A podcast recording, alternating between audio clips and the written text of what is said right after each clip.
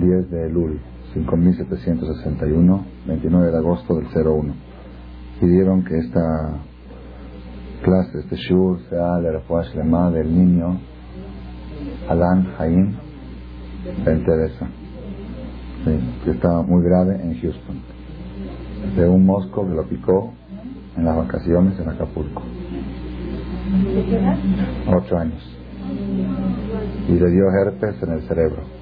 Herpes en el cerebro y está con encefalitis. No entiendo bien qué es, pero es algo muy raro y muy delicado de un vacaciones, de ir normal de vacaciones. Eso es para que aprendamos a agradecer a Shem cada vez que uno va y viene. Uno va, vacaciones, sí, fui, regresé, ¿a dónde fuiste acá, allá? Un mosco, no un choque, no un accidente, un mosco. Entonces, para que la persona cada día agradezca a Shem de que sale de su casa sano y regresa sano. Que sea el más del niño. Nosotros estamos en un mes muy trascendental en el calendario hebreo. El mes de Elul, seguramente ya habrán escuchado, sabemos Elul es un mes muy especial, no es, no es este cualquier, no es igual que cualquier otro mes, ¿ok? Quizás más importante Elul que Tishrei, aunque en Tishrei hay Rosh Hashanah, Kippur y Sukkot, pero depende de cómo nosotros nos conduzcamos en Elul, es como va a ser el juicio en Tishrei, en Yom Kippur, Rosh y Yom Kippur. Elul tiene la fuerza de marcar, de sellar el año 5761 de una manera positiva y depende cómo esté sellado el año, así van a ser nuestra, nuestro juicio en Rosh y Kippur. Es un mes muy importante. Sin embargo, nosotros vemos que los libros Sefarim Kedoshim le dan mucha fuerza a este mes no solamente como una preparación para Rosh Hashanah, sino aparentemente el mes mismo tiene una energía, una fuerza autosuficiente. Es, es, hay una fuerza especial en el mes de Lul, independientemente de que estamos preparándonos para Rosh. ¿Cuál es el secreto de este mes? ¿De dónde viene la fuerza de Jodesh Elul? ¿De dónde emana? Siempre cuando estudiamos Torah, tratamos de procurar de ver el origen. Por ejemplo, cuando festejamos Pesach, y yo pregunto, bueno, ¿por qué hago pesa? ¿Qué pasó en esta fecha? Yo digo porque en el año 2448 éramos esclavos, todo el pueblo éramos esclavos, y sucedió un milagro impresionante que un pueblo de esclavos pudo contra una potencia mundial llamada Egipto, y eso merece ser celebrado y, conmemorado cada año. No solamente celebrado, como explicamos otras ocasiones, la huella, la impresión que dejó el suceso de la libertad de Mitzrayim cada año vuelve a repetirse esa huella, esa fuerza de libertad, nos podemos liberar de muchas cosas negativas. Cuando llega Shavuot y festejamos Shavuot, ¿qué estamos Es que en este día, en el año tal y tal, se entregó la Torah, nos consagramos como pueblo, y por eso merece esta fecha volver a recordarse y, recuperar la energía que tiene el día 6 de Sivan que se entregó la Torah. Y así, sucesivamente, cada fecha y fecha. ¿Qué sucedió en el mes de Elul? Viéndolo así, hoy 10 de Elul, ¿Pasó algo? Hoy. Pues no, busquen ahí en el calendario. Aparentemente no. Ay, hoy, casualmente hoy sí pasó algo. Hoy fue el día de que murieron los meraglín, los espías. Los espías que habían hablado mal de la tierra, pero hoy 10. Pero mañana 11 de luz no pasó nada y ayer tampoco. Sin embargo, sabemos que todos los días de luz nos paramos a Selijot y rezamos y pedimos. Está escrito en los libros que aún aquellos grandes hajamim que todo el año se dedican a estudiar Torah día y noche, 18 horas por jornada, estos días dejan un poco su estudio de Torah y se dedican más a Selijot, a Tefilá, a Teshuvah. ¿Cuál es el origen de la fuerza del mes de Elul? ¿Acaso es solamente una preparación para Roshaná, como podríamos pensar? Ahora vamos a ver que no es así. El mes de Elul tiene una fuerza autosuficiente. Independientemente de Roshaná y Kippur, Elul tiene una fuerza especial. ¿Cuál es? Dice el tour. Tania Bepirke Rabbi. Estudiamos en la Yeshiva de Rabbi Eliezer hace dos mil años. Nos explica qué sucedió en el mes de Elul. Para que la persona cuando sienta que quiere hacer algo en este mes, quiero leer Teilín, quiero pararme a Selijot, quiero mejorar. Bueno, ¿qué, ¿qué pasó este mes? ¿Dónde, qué tiene, qué, qué suceso histórico hubo que dejó huella en estas fechas? ¿Hubo o no hubo? ¿Cuál que hubo? A ver, aquí la alumna Celia que es de cada año, ya tiene, ok. ¿Qué pasó en este, en este mes? ¿Quién se acuerda? ¿Qué pasó en la historia? A ver. Ah, Muy bien, muy bien, muy bien. Tania de Priquera Biliezer. Berosh Jode Shelul, Amar Akadosh Baruchule Moshe. Esto está escrito para el que le gusta apuntar y checar que no confía mucho en el conferencista. Hay gente que así son, ¿ok? Apuntan todo y luego quiero ver que está escrito, no está inventando nada. ¿Ok? En el Tour, hay un libro que se llama Tour, Alajot Rosh Hashanah, capítulo 581. Y voy a estar leyendo textualmente. Petirkera Biliezer dice así: Berosh Jode Shelul, Amar Akadosh Baruchule Moshe, Ale Le dijo a Moshe: Sube al monte. Sheaz Alal de Kabel Lujot Aharonot. Que entonces subió para recibir las últimas, las segundas tablas de la ley, de un shofar Bamahané, y tocaron un shofar para anunciar qué fecha Moshe subió, para que no se equivoquen, como se equivocaron la primera vez, que pensaban que habían pasado 40 días y cometieron el becerro de oro. Y a Kadosh Baruj se elevó con ese shofar, como dice Alá Elohim y por eso establecieron, nos una costumbre de tocar shofar desde Rosh de Shelul hasta Rosh Hashanah, y algunos no tocan shofar, pero se levantan hasta el hijot como es la costumbre ese sefaradí. Quiere decir, en pocas palabras, vamos a hacer un síntesis en la historia. Moshe Rabenu estuvo en el monte Sinai 40 días y 40 noches sin comer y sin dormir. ¿Cuántos días estuvo Moshe Rabenu en el monte Sinai? ¿Cuántos? 41. ¿Cuántos estuvo? 40. Es una trampa. Okay. Moshe estuvo en el 40 días y 40 noches sin comer y sin dormir. ¿Cuántos días estuvo Moshe Rabbeinu en el monte Sinai? Ah, error. Tres veces 40. Total estuvo 120 días. ¿Por qué? Subió en Sivan, en Shavuot, ya se dan cuenta ustedes, desde Shavuot hasta Kippur, hay 120 días. Subió en Shavuot a recibir la Torah, Estuvo ahí 40 días y 40 noches sin comer y sin dormir. ¿Qué hizo en esos 40 días y 40 noches? Ah, Dios le iba explicando, no, la Biblia no necesita 40 días. Le explicó, mira, el tefilín es así, el talet es así, el tzitzit es así, la tevilá de la mujer tiene que ser de tal medida, con tal, tiene agua de lluvia, todo eso detalles no está escrito en el Sefer Torah, todo eso es el Talmud, la Torah oral. Entonces Dios iba explicando los detalles de cada mitzvah y mitzvah, y la mezuzá cómo se hace, y dónde se coloca, y a qué altura, todo eso de dónde lo sabemos, de la Torah oral que Moshe recibió, Dios explicó a Moshe la Biblia, ¿ok? Y el día 40, que fue el 17 de Tamuz, bajó Moshe con las tablas de la ley, hechas y escritas por Hashem. En la material era del cielo, la piedra era el zafiro, era del cielo, no era de la tierra. Como van a ver el museo de las piedritas de la luna, ¿no? La gente paga para ver el. Imagínate tú cuánto pagarías para ver piedras traídas no de la luna, y no de Marte y no de Júpiter, del cielo. ¿Y el texto quién lo escribió? Las, diez eh, mandamientos. Michtav Elohim escrito por Hashem. Y no más escrito por Hashem, era grabado en la piedra, grabado de lado a lado. Y cuando lo volteabas de otro lado se veía igual el texto, no se veía al revés. Normalmente si tú grabas y lo volteas, se ve al revés. Aquí no, aquí volteabas, se veía Zahor et Volteabas Zahor et lo mismo. Y grabado, todo milagro. Entonces, Ok, baja Moshe, ve el grave pecado de idolatría del cerro de oro, se enoja Moshe y rompe las tablas. Dios quería destruir al pueblo de Israel por haber cometido una infidelidad, como dice el Talmud, en el momento del casamiento. Están todavía celebrando la boda. No pasaron 40 días de que, de que le firmamos fidelidad, le prometimos fidelidad, le juramos fidelidad y nos convertimos en infieles, agarramos idolatría. Hashem le dijo, déjame destruirlo, este pueblo no tiene solución es un pueblo terco, no se puede. Ya, mejor voy a hacer de ti una nación más grande y más poderosa que él. Moshe no aceptó, subió 40 días y 40 noches, desde el 18 de Tamuz hasta la víspera de Rosh de Shelul, 40 días para qué? Para pedir que Dios cancele la sentencia de aniquilación del pueblo. Y logró cancelar, pero no logró cancelar, sino logró que Hashem aplazar Dijo Hashem, en vez de cobrarme la deuda de contado, me la voy a cobrar durante tres mil años en pagos. Y dice la Gemara, cada, cada desgracia que sucede en la historia, Inquisición, Holocausto, guerra, destrucción de Betamigdash, Primera Guerra Mundial, Segunda, cada desgracia que sucede al pueblo de Israel, Dios se cobra los pecados actuales y parte de la deuda del becerro de oro. Y la va descontando y cuando termine de cobrar esa deuda viene el Mashiach. Todavía falta un poco, todavía no se terminó de cobrar esa deuda. Todavía sigue. Cuando pasan desgracias es por pecados actuales y un poquito de la deuda anterior. Eso fue los 40 días segundos. Es una cosa muy grande. Si una, una empresa está por quebrar, porque tiene una deuda con el banco que no puede pagar, le van a embargar todo y está a la quiebra. Y viene el banco y dice, bueno, te la cobro en 200 años, la deuda.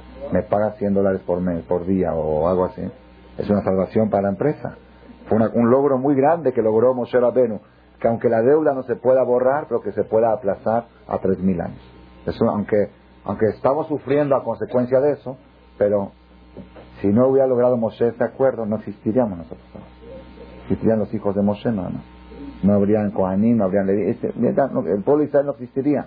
Quizá Kohanim y Levi sí, porque Moshe era Levi, pero Israel ya no habría. Y todos los que somos Israel no existiríamos. ¿ok? Entonces fue un gran negocio que logró un gran acuerdo, que logró Moshe, algo impresionante. ¿Está bien? Bajó en la víspera de Rosh de Shelur y les dijo, ya logré el acuerdo, renegocié la deuda, me la aplazaron, me la dieron en cuotas y vamos a poder seguir existiendo. Vuelve a subir Moshe en Rosh de Shelul. ¿Para qué? Para recibir las segundas tablas. Y baja Moshe qué día? día 40. ¿Qué día es el día 40? Yom Kippur. Yom Kippur, poca gente sabe que Moshe bajó Yom Kippur con las tablas en su mano. Dijo, estas son las segundas tablas aquí, y estas son las que tenemos hoy. Las tablas actuales son las segundas. Las primeras se rompieron, las segundas son las tablas que tenemos hoy en día. ¿Ok? Entonces, si alguien pregunta qué pasó en Jode en la historia, ¿qué pasó? Moshe subió, ¿qué estaba haciendo hoy Moshe no Estaba en el cielo, no, recibiendo de Dios la segunda tabla. Ah, Baruch. Yo les abrí la puerta. Esa es la pregunta más importante de la, noche, de la tarde. Es una pregunta muy fuerte. ¿Cuántos días se necesita para recibir tablas? Una hora, un minuto, diez minutos, dame las tablas, muchas gracias. Ya, me bajo con las tablas. Ahí explicamos que por qué Moshe estuvo 40 días la primera vez, no para recibir las tablas. 40 días para la interpretación de la Torah, para estudiar la Torah, para saber qué quiere decir Tefilín y qué quiere decir Mezuzá. ¿A poco Moshe se le olvidó? Se me hace raro. Quizás sí, busquen. Yo no, no, no recuerdo haber leído que a Moshe se le olvidó la Torah cuando rompió las tablas. Entonces ahora surge la pregunta. Si Moshe quiere ir por las tablas, que suba, ya, por favor Hashem, gracias. Ya nos perdonaste hicimos un acuerdo. ¿Qué necesidad tenía Moshe de estar 40 días y 40 noches en el Har Sinai para recibir las segundas tablas? Okay. En la, los 40 del medio. De Shiva Betamuz a Rosh de Shelul. No, este ya, este ya, ese perdón ya lo logró. El perdón ya estaba dado, entonces ¿para qué subió 40 días y 40 noches? Es una muy buena pregunta. ¿Cómo? Él estaba puro, Jadito, el que hizo, él no pecó. Sí, cuidado, cuidado, cuidado con arriba de luz. No, ten cuidado. Los focos, cuidado. No está mal estacionado, pero ese voy, no, no, no sé estacionado. ¿Tienes que hacerlo Porque no tengo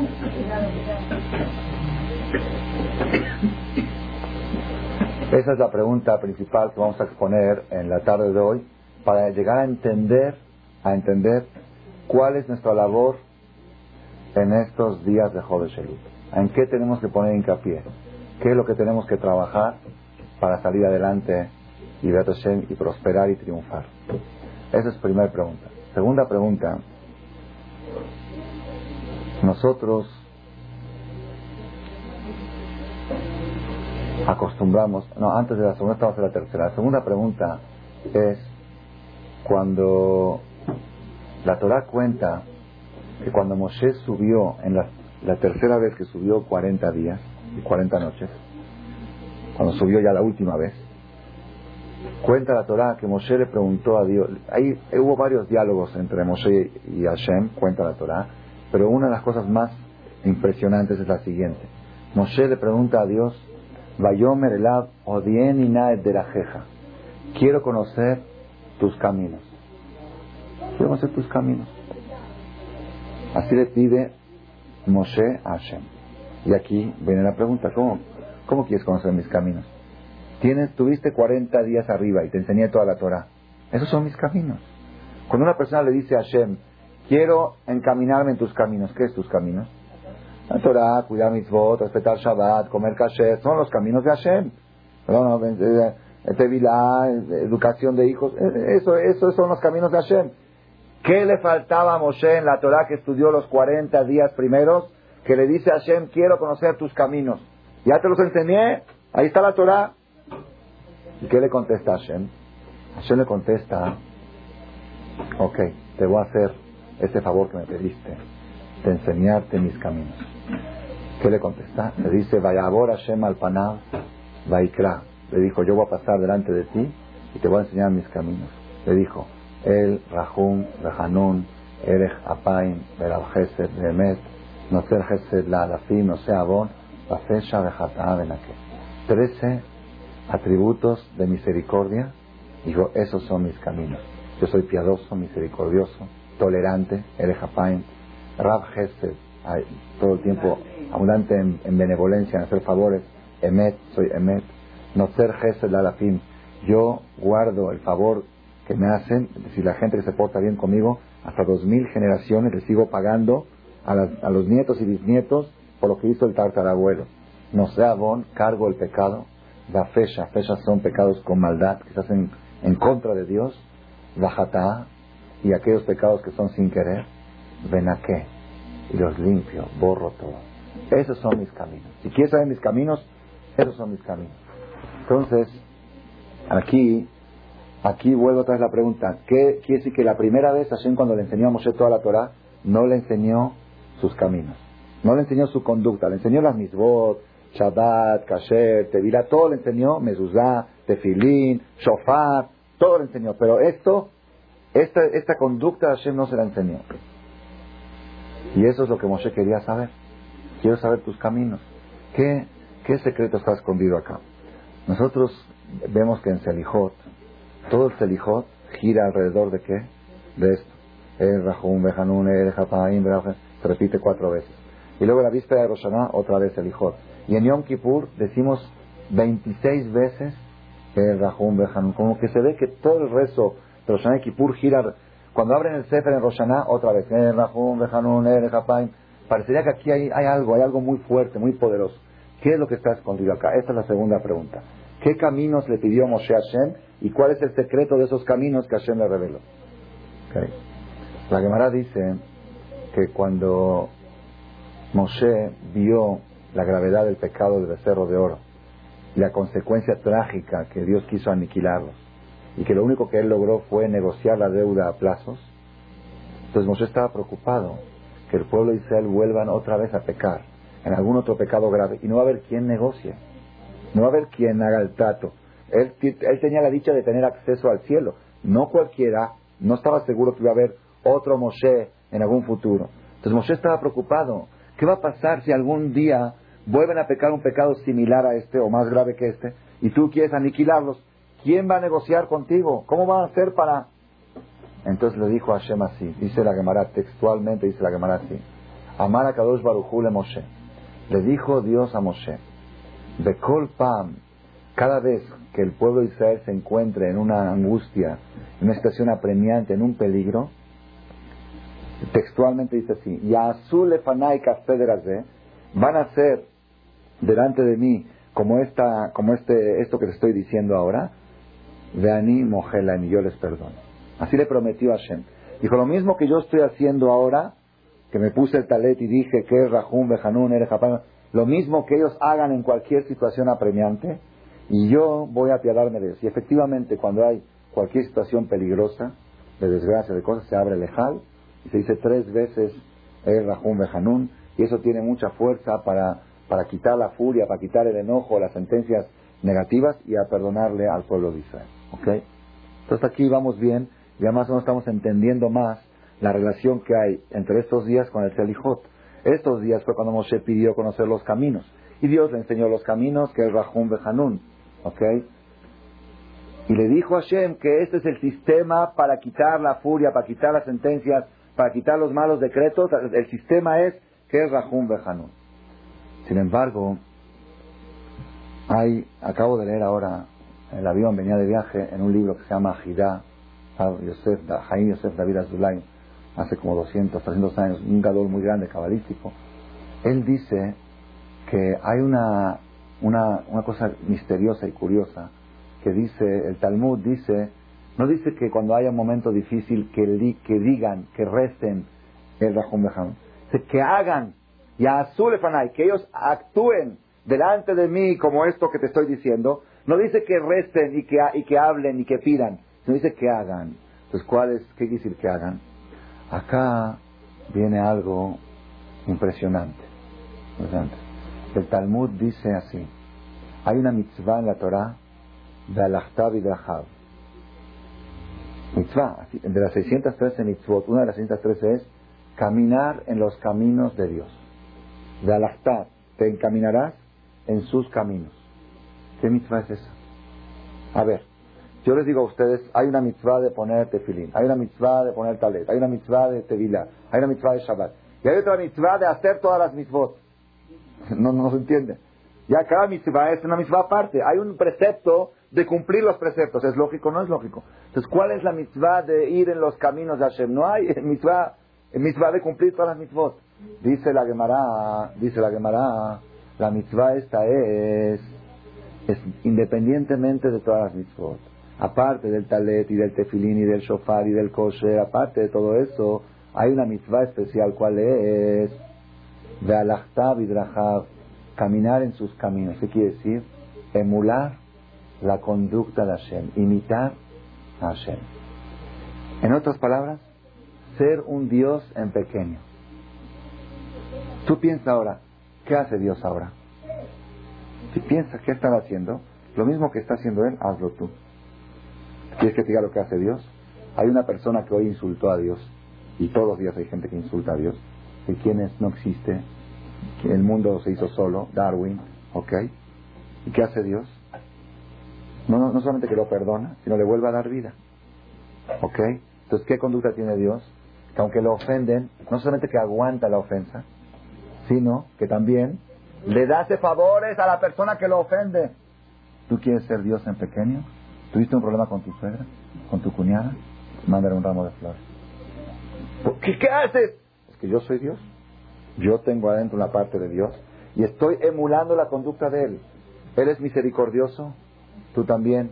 Cuando ves una persona que está en una situación difícil, trata de ayudarlo. No digas, cada quien con sus problemas,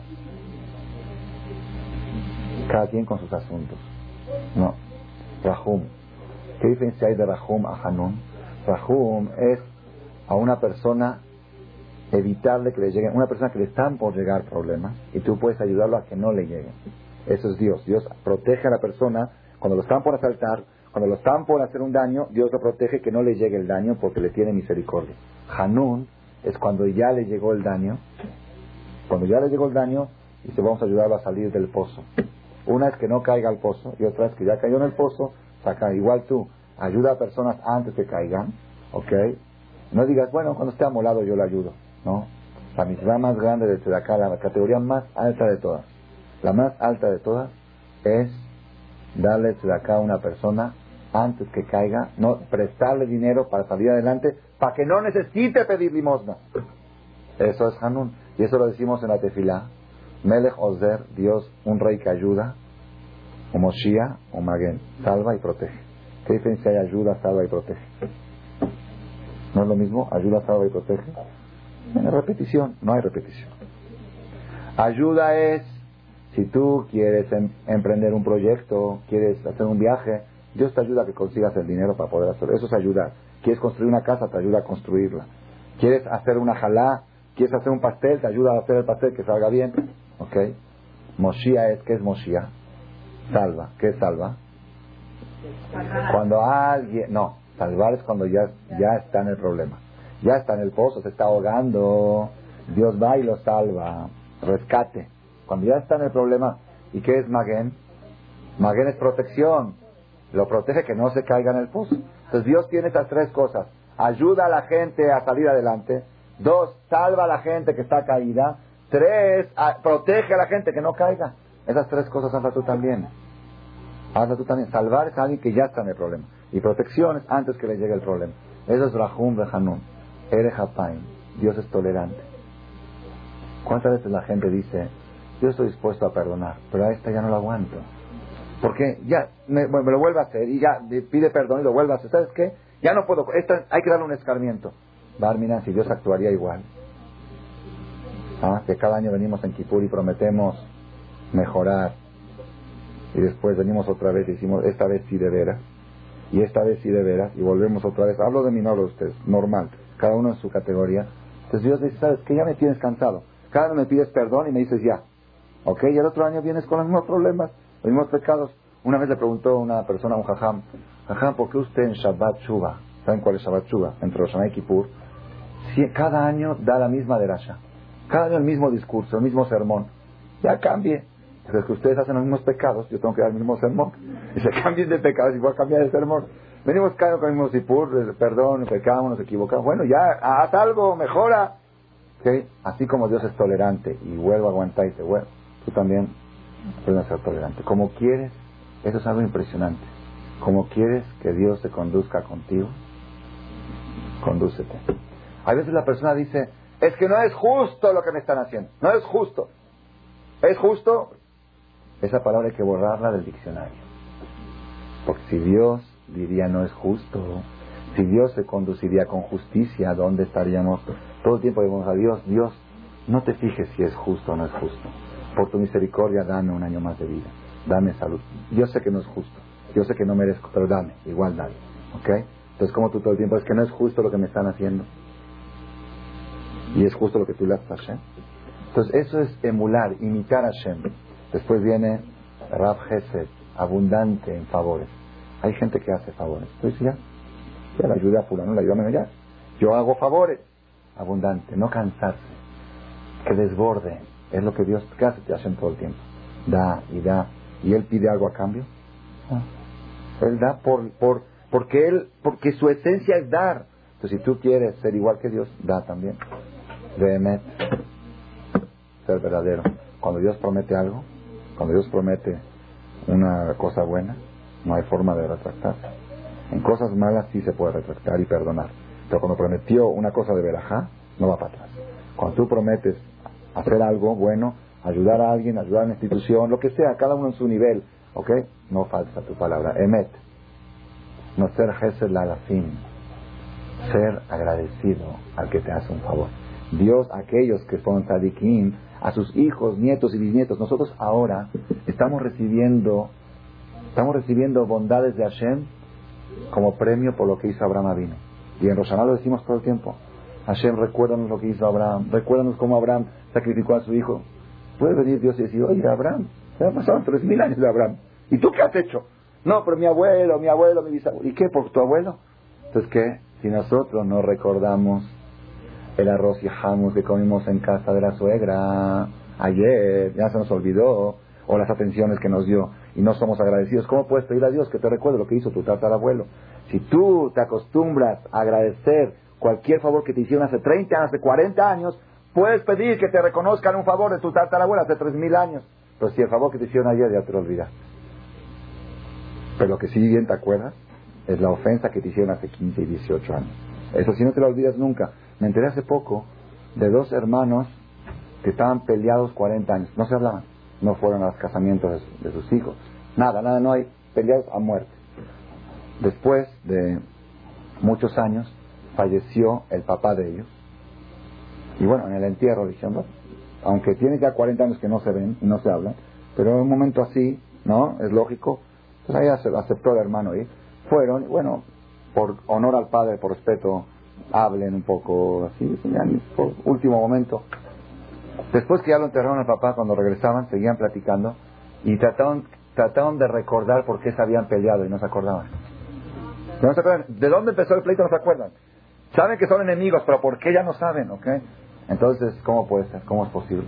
Si la persona tiene esa conducta, ¿cómo puede pedirle a Dios, recuérdame los favores que te hice? Nosotros, todas las cosas buenas que nos hicieron ayer o hace una hora ya están olvidadas. Las cosas malas que hicieron hace 30 años, las tenemos fresquita en la mente. ¿ok? Y a Dios le pedimos al revés. Todo lo malo que hice, olvídalo. Y lo bueno que hizo mi abuelo hace tres mil años, recuérdalo. ¿Con qué derecho? Emular a Hashem, copiar la conducta de Hashem. No sea bon, cargar el pecado. Cargar, soportarlo, tolerarlo. Me dice, bueno, te lo hice sin querer. Pero esta me lo hizo a propósito.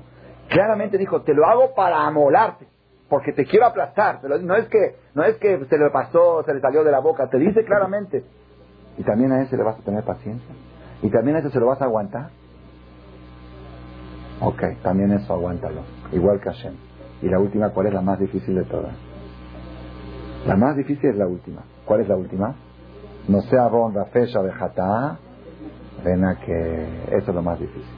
Uno puede decir, bueno, yo lo aguanto, yo no me voy a vengar, yo, yo este, no, le, no le voy a hacer ningún daño y no le deseo nada malo.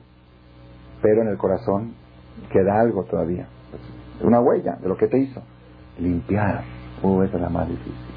Limpiar el disco duro y borrar todas esas cosas negativas, borrarlas, que no dejen huella. Esa es la última. Y esa es otra de los atributos de Hashem, que limpia a la persona y lo deja impecable como que nunca pecó, como un niño recién nacido.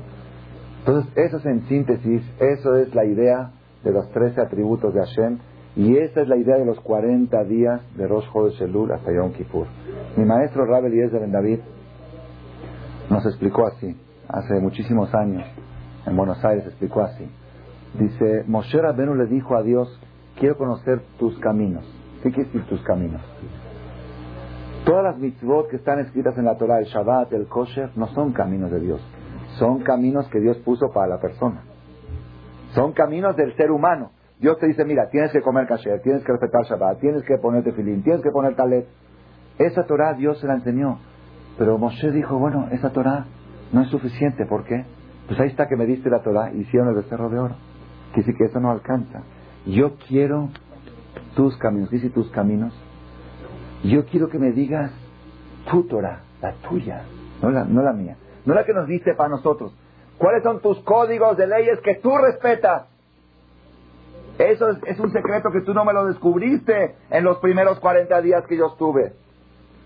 Y a eso estuvo Moshe Rabenu 40 días y 40 noches para aprender la conducta de Hashem. Y escuchen esto, qué impresionante que es esto. 40 días se necesitan para estudiar toda la Torah y otros 40 días para aprender cómo copiar a Hashem, cómo son los caminos de Hashem. es tan difícil, una vez dijo un jajam, es más fácil estudiar todo el Talmud, todo el Shas, que, lleva años, años. Yo tengo 25 años estudiando Gemara, no acabé todavía el Talmud. Y no acabé la cuarta parte del Talmud. 25 años, 30 años estudiando Gemara, no acabé. Y la mayoría de mi edad tampoco han acabado. Es más fácil estudiar todo el Talmud que corregir una conducta que cambiar un temperamento, que aprender a ser humilde, que aprender a no enojar. Es, es, una tarea. Esos son los 40 días que hay entre Rosh Chodesh Elul y Yom Kippur. Si alguien pregunta, ¿cuál es la labor de estos 40 días?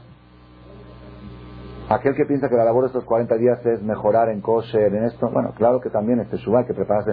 Eso es para prepararse para Roshaná, para llegar a Roshaná con el juicio, pero la labor principal de estos 40 días como fecha autónoma es lo que hizo Moshe estos 40 días, aprender los caminos de Hashem y tratar de copiarlos. Y eso, eso le da a la persona toda la fuerza.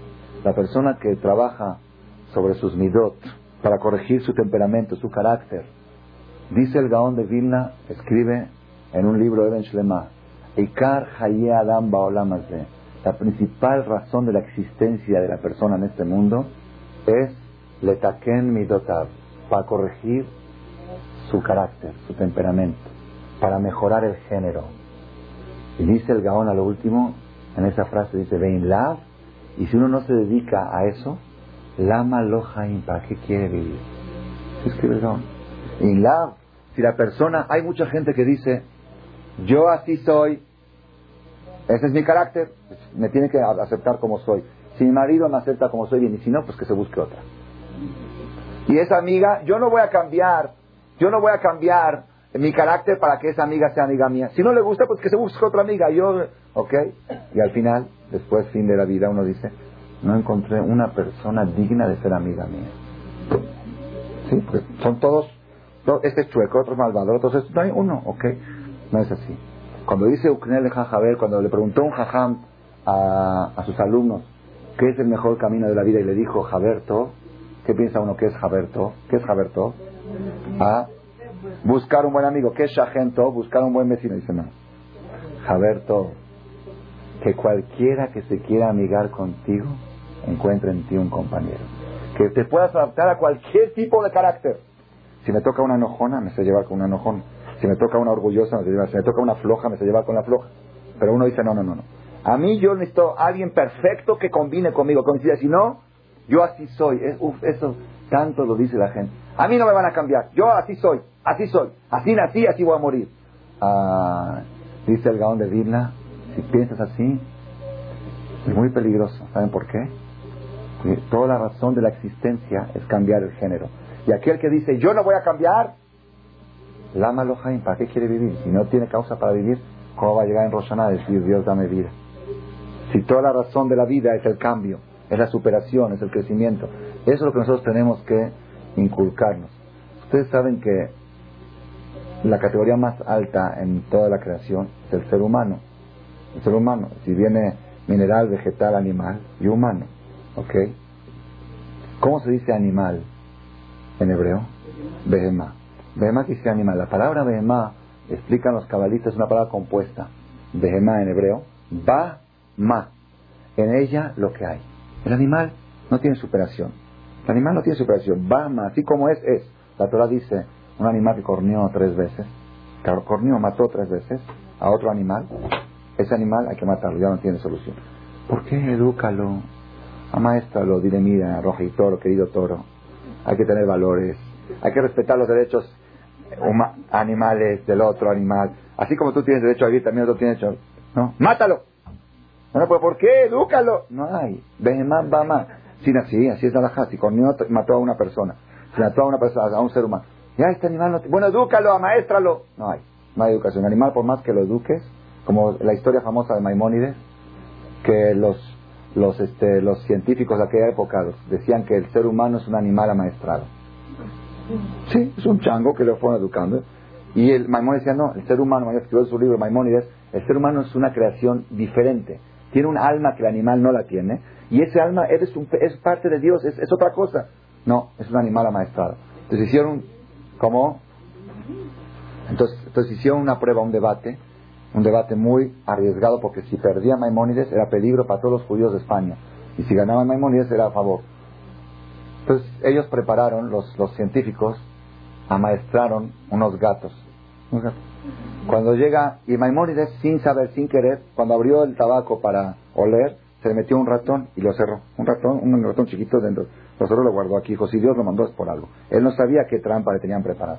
Cuando llegaron al evento de la prueba ante el público, de un lado judíos, de un lado goín, y bueno, empieza la ceremonia, están sentados el rey, el virrey, el cura, este, todos en la mesa principal, y de repente aparecen 12 gatitos, vestidos, caminando en dos patas, vestidos con saco y corbata, traje y corbata, con charolas de comida, así de sopa, ¿ok? Y a, compás de la música caminan, así los dos estos, y todos los goyim aplaudiendo. Ahí está que un animal se pueda maestrar. Y llegan y le sirven a uno la sopa, la comida, y le hacen así. Le hacen como, los meseros. Como diciendo, se les ofrece algo. ¿Ok? Miau, miau, miau, miau. Así, pues bien. Después va a aprender a hablar. Tampoco vamos a ir a hablar. Ahorita ya le tiramos así. Entonces todos los goyim aplaudiendo y está perdiendo Ahí está que es una, el, ser humano es un animal amaestrado. Maimónides que hizo sacó la esta que tenía de tabaco.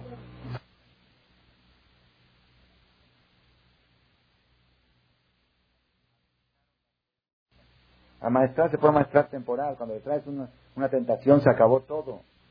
El hombre no es amaestramiento, el hombre es superación, el hombre es cambio. Toda la diferencia que hay entre el ser humano y el animal el animal no se lo puede cambiar, se lo puede maestrar temporal, pero el ser humano es otro. Cada día es diferente. Hay gente que dice así soy, esta es una falla, así soy es animal, así era el ser humano. No hay, todo se puede cambiar, todo es cambiable. La Torah le enseña a la persona que con terapia y con musar y con Irat y con todo el sistema que ofrece el judaísmo, la persona más coda se puede convertir el filántropo número uno. Y la persona más corajuda se puede convertir en la persona más calmada del mundo. Eso está súper comprobado. Y la persona más orgullosa se convierte en la persona más humilde del mundo. Eso es, eso es judaísmo. Esa es la base. Eso es lo que le faltó a Moshe. Dijo, me enseñaste toda la Torah, pero yo quiero saber qué eres tú, tu conducta. Y ahí Hashem le enseñó, le dijo, tú haces. Por eso no les dijo lean esto. No les dijo lean Uno viene a Serijot, el Rahum, Bejanun, y de repente está ofendida porque alguien de al lado le dijo algo. Todo el Serijot no sirve de nada. Porque no es decir el Serijot, es hacer el Serijot. Por eso Hashem dijo, cada vez que están en una desgracia, que hagan esto. No dijo que digan esto, que hagan esto. Y se quitan la desgracia. Entonces todo el trabajo de estos días es recuperar la calidad humana. La calidad humana es superación. Superación. No puedo ser igual hoy que ayer. Ayer yo era muy corajudo, hoy soy un poco menos. Ayer yo era muy codo, hoy soy un poquito más, más este, altruista. Antes era más egoísta, ahora soy un poco más altruista. Y así cada día superándose hasta que después, cuando los Gedolim, los Gedolim, cuando llegan a una edad, 70, 60 años, la edad que llegan, nadie puede creer que este es el niño, es el travieso, el que era, el que le gustaba molar, que era maldoso, este no puede ser, este, es un pan de Dios. Sí, la persona cambia, cambia. Ese es un secreto muy grande. Una vez escuchamos, cuando estábamos en la yeshiva de soltero, escuchamos que en Inglaterra, salieron todos los periódicos en los medios de comunicación, que en Inglaterra una señora viejita murió, multimillonaria, murió sin hijos, sin familiares. Entonces ya repartió el 30% de su capital a la iglesia y dejó testamento, un millón de dólares para su gato. ¿Sí? Un millón para su gato. Cuando murió, los, la ley británica no tenía sistema, no tenía sistema, ¿qué se hace? ¿Qué se hace? A ver, el gato no tiene nombre, no tiene pasaporte, no tiene número de, no tiene este, eh, credencial de lector. ¿A nombre de quién lo ponemos? Entonces hicieron una ley especial. ¿Qué se hace cuando alguien le deja herencia a sus animales? ¿A, qué nombre de quién se pone? Entonces pusieron a tutores, abogados para que se repartan entre ellos la lana. ¿ok? Y le hicieron al, gato una casita bonita, más que la que tenía antes. Le mandaron comida de primera de un restaurante mejor. Y así, ¿qué más puedo hacer para el gato? Así salió en todos los medios de comunicación. En esa época un rabino, en una de las ya dijo así, yo les quiero hacer una pregunta.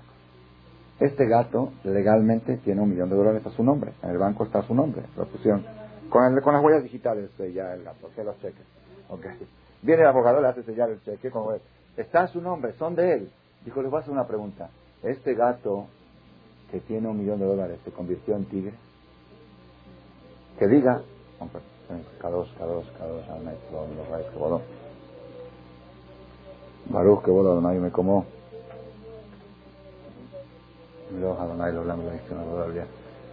Este gato que tiene un millón de dólares, que diga, bueno, no es justo, antes yo era gato, ahora que tengo, me quiero hacer tigre, no es justo que me dejen igual que antes, que yo voy a ser igual que otro, quiero subir a gato con un millón de dólares. Dijo este jajam, todas las pertenencias que tú tienes, tú sigues el mismo. Por ejemplo, hay gente que dice, últimamente yo crecí, antes tenía 10 empleados, ahora tengo 100. Tu empresa creció, tú no has crecido, tú mides igual. Antes tenía una casa de 100 metros cuadrados, ahora tengo una casa de 500 metros. Su casa creció. Antes tenía una hijira, ahora tengo cuatro. Las hijiras crecieron. Antes tenía un coche, ahora tengo cuatro. Los, coches crecieron. Antes tenía muebles eh, nacionales, ahora tengo muebles importados. Los muebles crecieron. Tú mides igual. 1,70, 1,60, tú me digas. Tú no has crecido nada. Entonces, ¿qué decir?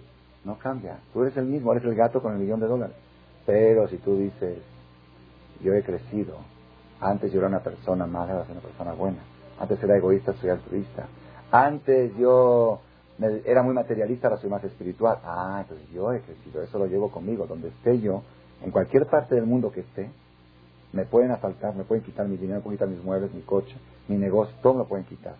Pero mi categoría, mi nivel, eh, eso nadie me lo puede quitar. Eso ya lo tengo conmigo. Entonces eso es, eso es lo que tenemos que nosotros inculcarnos en el Jode Shelul. Jode Shelul la teshuva más importante, la fuerza, la energía de este mes es para que la persona cambie su género, que aprenda a copiar a Hashem, aprenda a copiar a Hashem. Hay mucha gente que dice, es que ese se cree Dios. Hay gente que se cree Dios. ¿De quién dicen que se cree Dios? Presumido, orgulloso. Se cree Dios, se cree dueño del mundo. Pues saben que les voy a decir un secreto muy grande. No hay que creerse Dios, hay que ser Dios. ¿Sí? ¿Te crees Dios? Muy bien. ¿Qué hace Dios? Quédate callado, quédate callado. Eso es creerse Dios. Si de veras te creerías Dios, harías lo que hace Dios. ¿Qué hace Hashem? Aguanta, tolerante, ayuda, da todo el tiempo, recuerda favores, agradece. Dios, en síntesis, ¿quién sabe lo que hace Dios? Te voy a decir en síntesis. Al revés de todo lo que hacemos nosotros. Es muy fácil. ¿Ya para qué explicarles lo que hace? Fíjate lo que tú haces, Él hace justamente al revés. ¿Ok? Entonces, tú eres egoísta, eres altruista. Tú eres mal agradecido, eres bien agradecido. Tú eres enojón, Él perdona. Tú eres el, tolerante, tú eres intolerante. Así, exactamente al revés de lo que tú eres, eso es Dios. Entonces empieza a cambiar, empieza a mejorar. Cuando llega el día de Rosana, tú dices, El Rahum, Rahum, ¿qué dices? Dios, quiero ser como tú. Ah, ¿quieres ser como yo? Te doy un año más para que vayas mejorando más. Ah, no me Gracias por su atención a este Shiur del Rav Malech. Les recordamos que pueden visitar la nueva página de shemtov.org en el internet www.shemtov.org. Actualmente la página cuenta con varias secciones. Noticias sobre las actividades de Shem Tov a nivel mundial, escuchar o bajar las últimas conferencias del Rav Malek, escuchar o bajar la alhaja del día, imprimir o estudiar desde su computadora la perashá de las semanas, estudio diario de Gemara, Daf Yomi en español, sincronizar su iPod con podcast, un manual para crear su propio CD de las conferencias que existen en la red, adquirir libros con entregas internacionales con la metodología del Rav Malek de español, fonética y hebreo simultáneamente, así como ubicar las ciudades en donde se reparten CDs a nivel mundial. Es que la misbot y muchas gracias.